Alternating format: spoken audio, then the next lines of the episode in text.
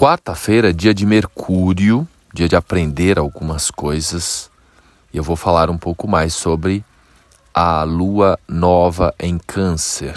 Sol e lua juntos no céu, inclusive isso faz com que a gente não enxergue a luz da lua. É a lua nova.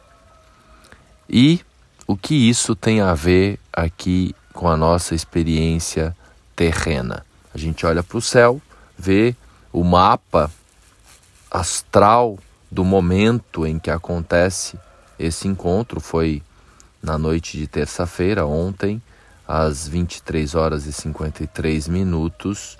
E nesse momentum aqui para gente que está no Brasil, o ascendente é Áries e a Lua com o Sol formando quadratura, uma quadratura exata com Júpiter. E qual que é a mensagem para a gente? Para a gente cuidar do nosso lar. É isso mesmo. Lembrando que se sentir em casa prioritariamente demanda se sentir bem com o próprio corpo, pois o nosso corpo é a nossa principal morada. Então, a gente precisa, além de se sentir bem com o próprio corpo, cuidar do corpo, pois não tem nada pior do que uma casa suja, bagunçada, desarrumada.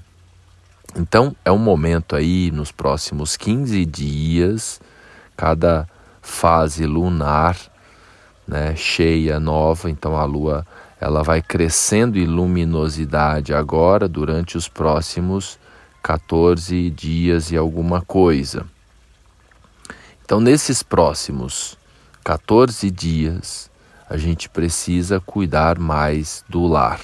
Tanto o lar físico que a gente ocupa, como a nossa casa, a nossa morada. Mesmo que você esteja morando debaixo da ponte, deixa limpinho ali, passa a vassoura, coloca as coisas no lugar, deixa em ordem. E claro, é um período muito importante para a gente repensar a nossa nutrição, que é o principal cuidado com o nosso lar físico, com o nosso corpo. Além disso, a gente precisa também cuidar de quem está no lar, se colocar mais a serviço das pessoas que estão no lar, mesmo que aconteça aquelas situações da gente ter que ficar sem se comunicar com as pessoas que a gente ama no lar por conta das sensibilidades que estão à flor da pele. Então, às vezes a gente ama profundamente as pessoas, nosso pai, nossa mãe, filhos, irmãos, que são né, a nossa base, a nossa família né, que a gente escolheu fazer parte quando a gente decidiu encarnar aqui nesse planeta. Não é o acaso que a gente desce num, num determinado seio familiar e muitas vezes a gente ali no ambiente familiar tem gente que fica sem se comunicar, sem se falar com, às vezes até entre mãe e filho e, e coisa e tal.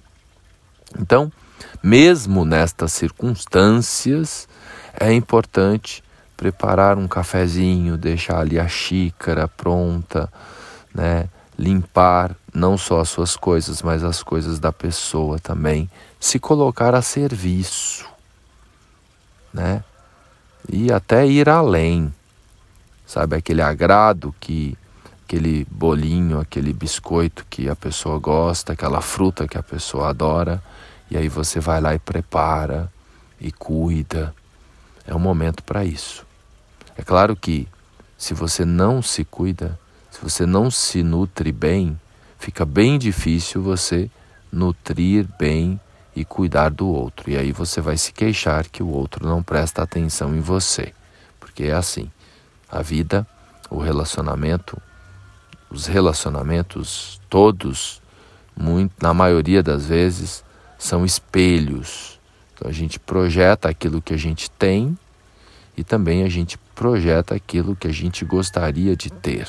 E aí a gente cobra do outro.